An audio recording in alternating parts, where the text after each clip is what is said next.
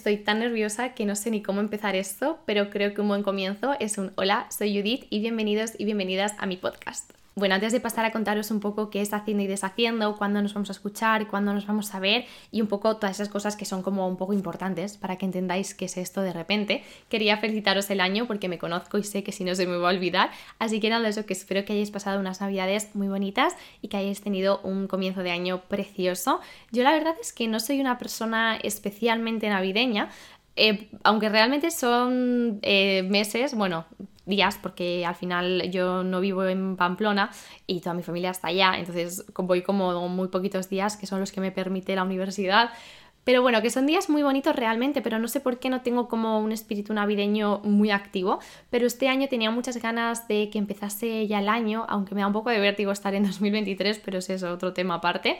porque sabía que iba a ir de la mano eh, con empezar este proyecto. Llevo trabajando en él muchos, muchos, muchos meses y al final sabía que la fecha tope para mí era enero, porque si no lo iba a ir atrasando, atrasando, atrasando y me puse como fecha tope enero. Así que si estáis escuchando esto, si me estáis viendo a través de YouTube, es porque la ayudita autoexigente está conforme 100% con cómo está todo para que ya podamos escucharnos, oírnos, vernos todo. Eh, que tenía tantas ganas, de verdad, que es que estoy súper nerviosa, te lo juro. O sea, es muy raro, porque yo pensaba que iba a ser eh, algo muy común, porque al final estoy como con todos los elementos que son muy comunes en mi vida y que llevan siéndolo desde que tengo 15 años prácticamente. Estoy con una cámara delante, con un micrófono y con un café con hielos siempre en la mano pero no sé por qué estoy eh, como muy fuera de mi zona de confort. Siento que es mucho más íntimo que un vídeo de YouTube, no sé, es una cosa rara que siento, pero bueno, será cuestión de ir acostumbrándome poco a poco. Así que bueno, vamos por partes, que es que me enrollo muchísimo. ¿Qué está haciendo y deshaciendo? Evidentemente es un podcast. Y es un podcast en el que voy a estar la mayoría de veces yo sentada en mi sofá delante de un micro con un café con hielo en la mano y os voy a contar mi vida o os voy a hablar de cualquier tema se me venga a la mente y que me apetezca hablar con vosotros y con vosotras. De vez en cuando también sí que me gustaría traer a esa gente, porque también me parece guay importante tener como diferentes puntos de vista o no sé, como de repente traer gente aquí a este espacio porque me parece chulo. Pero en la mayoría de ocasiones voy a estar yo sola. Nos vamos a escuchar y nos vamos a ver un domingo sí y un domingo no, ¿vale? En principio, porque porque si no me conocéis y de repente habéis topado con este podcast, eh, yo me dedico a crear contenido en todas las redes sociales básicamente y también estoy en cuarto de periodismo. Y yo sé que si me comprometo a subiros uno a la semana, eh, me voy a volver completamente loca. Entonces, de momento he preferido hacerlo en dosis, pero que esté bien y que esté yo contenta con el resultado. Y por eso nos vamos a ver y nos vamos a escuchar un domingo sí y un domingo no. Digo escuchar porque obviamente me podéis escuchar por aquí porque es un podcast, que es lo más lógico. Y digo ver porque también eh, me hace ilusión que podáis verme en mi canal de YouTube, que es It's Judith, por si acaso os apetece también verlo y ponerme de repente como cara o poner como imagen, ¿no? Al espacio en el que estoy grabando. Creo que eso es todo en cuanto a qué es haciendo y deshaciendo. Y llevo tantos días pensando cuál iba a ser el primer eh, tema del que iba a hablar. Literalmente tengo una lista con eh, muchísimos, de verdad, muchísimos temas, pero no sé por qué ninguno me parecía como el adecuado para empezar todo esto. Así que he dicho, venga, cualquiera va a ser el adecuado porque todos son temas que realmente me apetece mucho hablar y que me hace mucha ilusión. Así que hoy os voy a hablar un poco eh, de mi adolescencia. Me ha parecido un tema chulo porque yo realmente sí que es verdad que llevo compartiendo mi vida en Internet desde que tengo 15 años pero tampoco he llegado nunca a profundizar al 100% como en mi adolescencia, un poco cómo fue esta etapa y también me parece como un tema guay para empezar y que si alguien de repente se ha topado con esto y no me conoce, como que contextualice un poco eh, por qué me gusta tanto crear contenido, qué contacto tengo con él, cuántos años llevo, como para que me conozca un poco más, ¿no? Así que por eso os voy a hablar eh, de mi adolescencia y de mi infancia un poco. La verdad que mi infancia fue una etapa preciosa, o sea, de verdad yo tengo unos recuerdos preciosos de mi infancia y de mi adolescencia también hasta eh, que llegó una cámara a mi vida y de repente todo cambió un poquito, la verdad. Yo toda mi vida he sido una niña muy, muy, muy feliz. En la adolescencia también era súper, súper, súper feliz. Nunca he sido especialmente popular, la verdad, y nunca he sentido que he encajado al 100% con los estándares o con las normas que ponía la sociedad en este momento y siempre me he sentido como un poco fuera de eso, o sea, con esto me refiero un poco a las preocupaciones ¿no? que tienen los adolescentes normalmente o que yo sentía que tenían todo mi entorno, que era un poco, ay, pues este me gusta, no sé qué, las preocupaciones eso, ¿no? En plan de quién te gusta, con quién te vas a dar un beso y un poco todo eso. Yo la verdad que nunca he sentido que he encajado al 100% con eso, porque es que a mí me daba igual. O sea, yo les veía a la gente y decía, en plan, es que a mí de verdad, o sea, me da igual, yo solo quiero irme a jugar al baloncesto, irme a no sé qué, o llegar a mi casa y ponerme a jugar a los Sims, ¿sabes? Pero es que me dan igual todos los chicos eh, del planeta, o sea, es que no es una preocupación en mi vida y no me apetece, no tenía como ese interés, esa curiosidad, hasta que pasaron bastantes años desde que empezó la gente en mi curso. Entonces siempre me he sentido como un poco eh, fuera ¿no? de ello, no he sentido que encajaba al 100% con cómo establecía que la sociedad que tenía que ser un adolescente, las preocupaciones que tenía que tener, bla, bla, bla, bla, bla, porque sí que es verdad que también yo me di mi primer beso muy tarde, eh, no para mí, porque para mí no era tarde, era el tiempo que yo necesitaba, pero para lo que establecía la sociedad sí. Entonces siempre he sentido eso como que simplemente no encajaba. Pero fuera de eso, yo era una niña súper feliz y la adolescencia fue una etapa muy bonita, porque a mí realmente tampoco me preocupaba mucho no encajar, yo me respetaba los tiempos que tenía y me daba como un poco igual lo que opinase la gente de mí. Hasta que llegó una cámara a mi vida, como ya os he dicho, y de repente decidí subir vídeos a YouTube. No fue algo tan, realmente tan extraño para mí porque siempre he tenido contactos con la cámara eh, de manera como para mí, ¿sabes? O sea, ahora os contextualizo un poco. En mi familia siempre mis padres son los típicos que hacen álbumes de todo. Tengo en mi casa de Pamplona 350 millones de álbumes de fotos de todos los recuerdos y yo me acuerdo que algo muy común era grabar como blogs familiares que nunca, bueno, sí que han visto la luz como partes puntuales en algunas de nuestras redes sociales, pero ya de mayores cuando todo esto de repente es, mi trabajo, ¿no? Pero era como una manera de, de, crear recuerdos en familia y hacíamos como blogs familiares de cosas como muy puntuales, pues vacaciones, pues yo qué sé, navidades, como cosas así. Entonces realmente el contacto con la cámara no me fue tan extraño. Pero sí que es verdad que siempre había sido como de puertas eh, hacia adentro de mi casa, nunca eh, para enseñárselo a nadie ni nada por el estilo, pero yo siempre he sido una chica muy curiosa y que ya os digo, las cámaras siempre me han parecido interesantes, atractivas y siempre me ha gustado. Entonces, cuando yo tenía 15 años, creo recordar, se topó en mi vida eh, YouTube, que en ese momento era una plataforma en la que los cantantes subían sus videoclips básicamente. Pero sí que es verdad que ya empezaban a ver algunos youtubers. Eh, yo me acuerdo que mi favorita y la que yo quería ser de mayor era Yuya y me encantaban sus vídeos, me pasaba horas viéndolos y yo cogía una de estas cámaras que tenían mis padres de cuando grabamos esos vlogs, me metía en mi habitación y hacía el tag que hay en mi bolso, pero no para subirlo a ningún lado, sino porque es que me encantaba hacerlo. Entonces yo lo hacía, que tú te crees que tendría una niña de 15 años en su bolso, absolutamente nada, pero bueno, yo era la persona más feliz del mundo haciendo esto. Y con este tipo de vídeos, o sea, todos, ¿eh? O sea, en plan, que hay en mi bolso, el tag de no sé qué, cualquier cosa que yo viese, yo la replicaba en mi casa sola pero no para subirlo. Lo que pasa es que llegó un día en el que yo le dije a mi hermano, oye, ¿y por qué no eh, subo vídeos a YouTube? En plan, me parece súper chulo, me parece una plataforma muy interesante y me apetecía como sentir, eh, no, o sea, como ver más bien que se sentía al otro lado de la pantalla, ¿no? Así que así lo decidí y lo hablé con mis padres, lo hablé con mi hermano, eh, siempre me apoyaron desde el primer momento y ahí empecé mi canal en YouTube. ¿Qué pasa? Que a la Judith de 15 años eh, no sabía por qué, porque siempre le habría dado realmente igual todo lo que opinas de la gente, no encajar cualquier cosa, siempre le había dado bastante igual, pero me daba como pánico eh, de repente, es un pánico eh, completamente ilógico,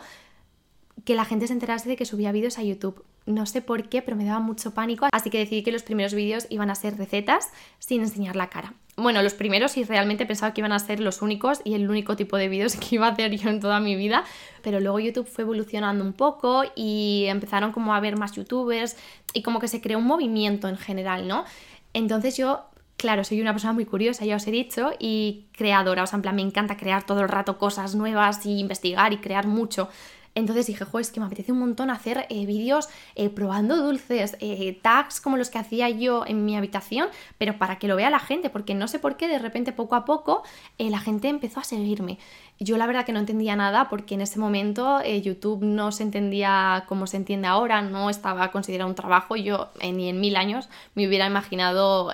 generar ningún tipo de beneficio de eso, pero poco a poco es como que la gente me empezó a seguir, la gente me empezó a ver, pero yo seguía sin decírselo a nadie, porque en mi mente, aunque me daba miedo que se pudiesen enterar, nunca pensaba que iban a poder enterarse la gente de mi instituto y de hecho es que no se lo dije ni a mi cuadrilla, que son como mis amigas más cercanas, hasta que hubo un momento en el que ya sí que se lo conté porque ya decía, vale, es que igual se van a enterar, entonces prefiero contárselo yo y bueno, mis amigas evidentemente mm, siendo las mejores una vez más y les hizo mucha ilusión y me apoyaron siempre desde el primer momento, pero de la mano de que la gente me empezase como a ver y que me empezasen a subir los eh, suscriptores poquito a poco y que de repente yo crecía en un sitio pequeño que es Pamplona y al final pues eh, todo el mundo se conoce. Entonces la gente empezó a descubrir que yo tenía un canal en YouTube. A mí la gente en general me daba igual, pero sí que es verdad que a mí lo que me daba miedo era la gente de mi instituto. Y como temía yo, evidentemente en cuanto se enteraron, su pasatiempos favorito era reírse de mí todos los días de mi vida desde ese momento. No me acuerdo muy bien si fue progresivo, si fue de un momento a otro, lo tengo como un poco borroso y me da como un poco de miedo eh, hablaros de esto, o sea, no realmente por nada, porque no es algo que ahora mismo me haga daño, pero no es algo que me resulte fácil hablar y me siento como vulnerable contando esto. Está fatal, creo, porque no me tendría yo que sentir vulnerable, pero es algo que nunca he contado, creo. Entonces siento como que estoy abriendo mi corazoncito aquí, el primer programa así, de repente todo mi corazón abierto. Pero bueno, que me voy, es que me voy, es que siempre me voy, pero bueno. La cosa es eso, que la gente de mi instituto se enteró de que yo hacía vídeos en YouTube y lo que os decía, no me acuerdo si fue progresivo o si fue de un momento a otro, pero yo lo que tengo claro es que de repente llegué un día al instituto y que todo el mundo, eh, bueno, o sea, no todo el mundo, pero para mí lo sentía como todo el mundo. La verdad que creo que era la mayoría de gente de mi curso. Eh, yo iba por los pasillos y me gritaban, eh, hola amores, eh, no sé qué, o sea, era todo gritándome todo, riéndose de mí todo el rato, desde las 8 de la mañana hasta las 2 y media de la tarde. Yo me acuerdo que cruzaba los pasillos mirando al suelo, intentando ignorar eh, cualquier tipo mm, de sonido, como obviamente yo lo escuchaba, pero lo intentaba, intentaba hacer como que lo ignoraba, intentaba evitar cualquier tipo de contacto visual con esta gente. Y la verdad es que fueron unos de los años más complicados de mi vida porque yo, que era una chica a la que nunca había encajado, pero tampoco era algo que le preocupase, me daba igual lo que pensaba la gente, o sea, nunca me había importado, era como, wow, eh, literalmente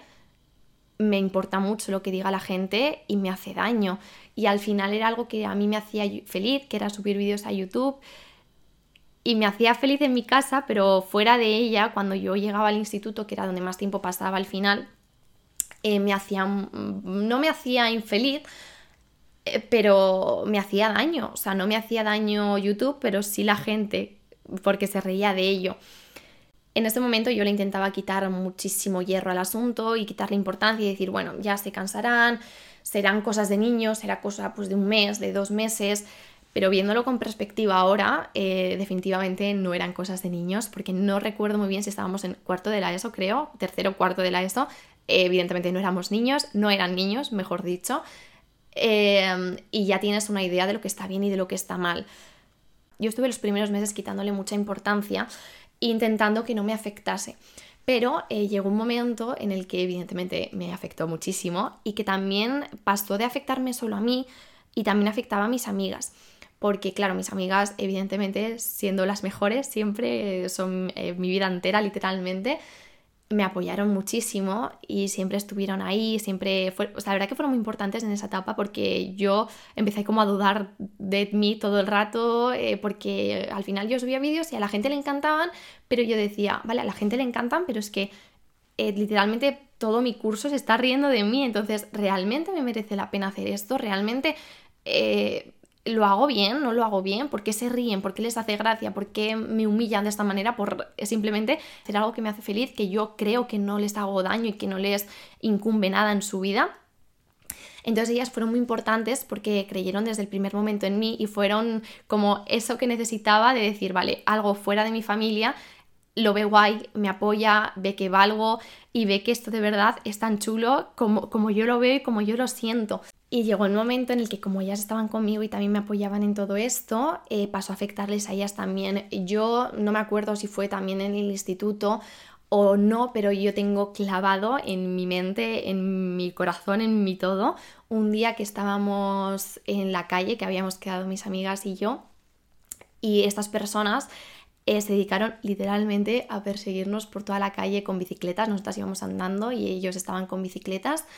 y nos perseguían toda la tarde, toda la tarde nos estuvieron persiguiendo, gritándonos, eh, gritándome a mí todo el rato acerca, pues eso, cosas que decía yo en los vídeos, eh, de forma de burla, de forma para humillarme. Y de verdad que fue uno de los días más duros de mi vida, porque dije, o sea, de verdad, esto realmente me merece la pena. Y ya sí que me lo replanteé al 100%, porque no era algo que ya me estuviese afectando a mí solo, sino que también le estaba afectando a todas mis amigas. Yo decía, joder, es que qué necesidad tienen, bueno, qué necesidad tengo yo, pero qué necesidad tienen mis amigas que encima ni siquiera se dedican a esto ni nada, eh, de tener a no sé cuántas personas eh, persiguiéndoles un viernes por la tarde cuando simplemente queremos dar un paseo nosotras. Entonces ya la cosa como que se salió un poco de madre. Y yo decidí hablarlo con mis padres, porque era algo que me estaba afectando mucho, que también estaba afectando a mis amigas y que estaba mal, evidentemente, y que me hacía mucho daño. Entonces eh, yo se lo dije a mis padres y como siempre me han apoyado en todo, pues eh, pusieron obviamente cartas en el asunto. La verdad es que tardé mucho en contárselo porque me daba mucho vértigo su reacción. O sea, no su reacción eh, de cara a mí, sino porque era algo completamente ajeno a mí y al final estaban riendo de mí por una decisión que yo había tomado y que yo les había convencido a mis padres para tomar. En plan, papá, mamá, por favor, me encantan eh, los vídeos de YouTube, quiero empezar un canal, me hace mucha ilusión. Y ellos a ciegas, sin entender nada de internet, básicamente, con su supervisión, evidentemente, y con la de mi hermano. Y yo decía, joder, ahora me está pasando esto por algo que mis padres no entienden y que encima mm, yo les he convencido, ¿sabes? No me acuerdo qué es lo que hicieron mis padres, eh, si fueron a hablar con alguien del instituto, creo que no, creo que directamente eh, fueron a hablar con estas personas porque algo muy heavy y que a mí fue lo que más me dolió creo de todo esto fue que la mayoría de estas personas eran eh, literalmente con quien yo había crecido y con las personas que yo hasta ese momento consideraba amigos, ¿no? Eran personas que, ya os digo, la gran mayoría yo había estado desde parvulitos con algunos, con ellos y había estado toda primaria con ellos, había crecido, o sea, literalmente con ellos y para mí en mi vida me hubiera imaginado que me estarían haciendo eso en ese momento. Entonces, como mis padres, pues eran personas que conocían eh, desde pequeños también y conocían a sus padres y todo, eh, optaron por ir directamente a hablar con, con estos chicos y decirles eh, pues que evidentemente parasen eh, de hacerme eso, por favor, para que no se tomasen más medidas en el asunto o pues eso, a cosas de dirección del instituto. Bueno, no es que no me acuerdo, me estoy como inventando un poco lo que le dijeron porque no me acuerdo, pero intuyo que sería algo por el estilo. La verdad es que creo que nunca ha llegado a parar al 100% hasta que estuve en segundo de bachillerato, pero sí que desde ese momento, evidentemente, eh, paró mucho. Pude como dejar un poco de lado todo eso, ya era más como eh, momentos de burla y de humillación más puntuales, no eran como diarios todo el rato constantes. A día de hoy a estas personas no les guardo ningún tipo de rencor, deseo incluso que sean mejor personas de lo que lo eran en ese momento, porque la verdad que considero que eran unas personas bastante malas. Entonces, simplemente ojalá sean mejores personas de lo que lo eran en ese momento. No guardo ningún tipo de rencor porque creo que no se merecen literalmente ningún espacio en mí, ya sea de rencor, de cariño, o, menos, o sea, cariño para ratos, pero bueno, para que me entendáis, que no se merecen ningún tipo de espacio en mí, ni ningún tipo de importancia en mi vida, pero evidentemente son personas em, que me han hecho mucho daño y que no quiero ver, o sea, no quiero ver, yo les veo por la calle y en mi vida les voy a saludar porque no se lo merecen simplemente y porque aunque yo haya hecho mucho trabajo para no guardar ningún tipo de rencor y para avanzar con mi vida, el año obviamente eh, sigue ahí y yo nunca me olvidaré de esto, pero estoy muy contenta de no guardarles ningún tipo de rencor y también de cómo gestioné la situación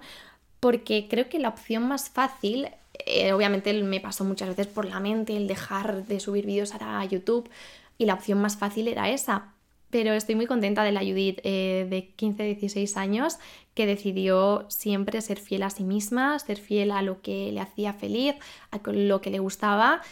y no dejar que la opinión del resto le importasen o le afectasen, mejor dicho, más de la cuenta. Evidentemente me afectó mucho, pero no hasta el punto de tomar la decisión de dejar de hacer vídeos, que era lo que más miedo me daba que me hiciese tanto daño como para dejar de hacer algo que me hacía tan, tan, tan sumamente feliz creo que nunca me había abierto tanto a vosotros y a vosotras y creo que ahora entiendo por qué me daba como un poco de vértigo esto y cómo lo veía tan fuera de mi zona de confort y algo tan íntimo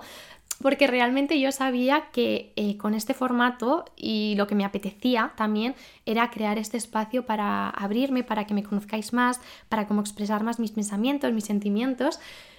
y me da como miedo de repente, pero bueno, eh, al final lo que más feliz me hace siempre es, aparte de crear este vínculo con vosotros y con vosotras, leer vuestros mensajes y poder ayudaros en cualquier cosa de vuestra vida y como sacaros un ratito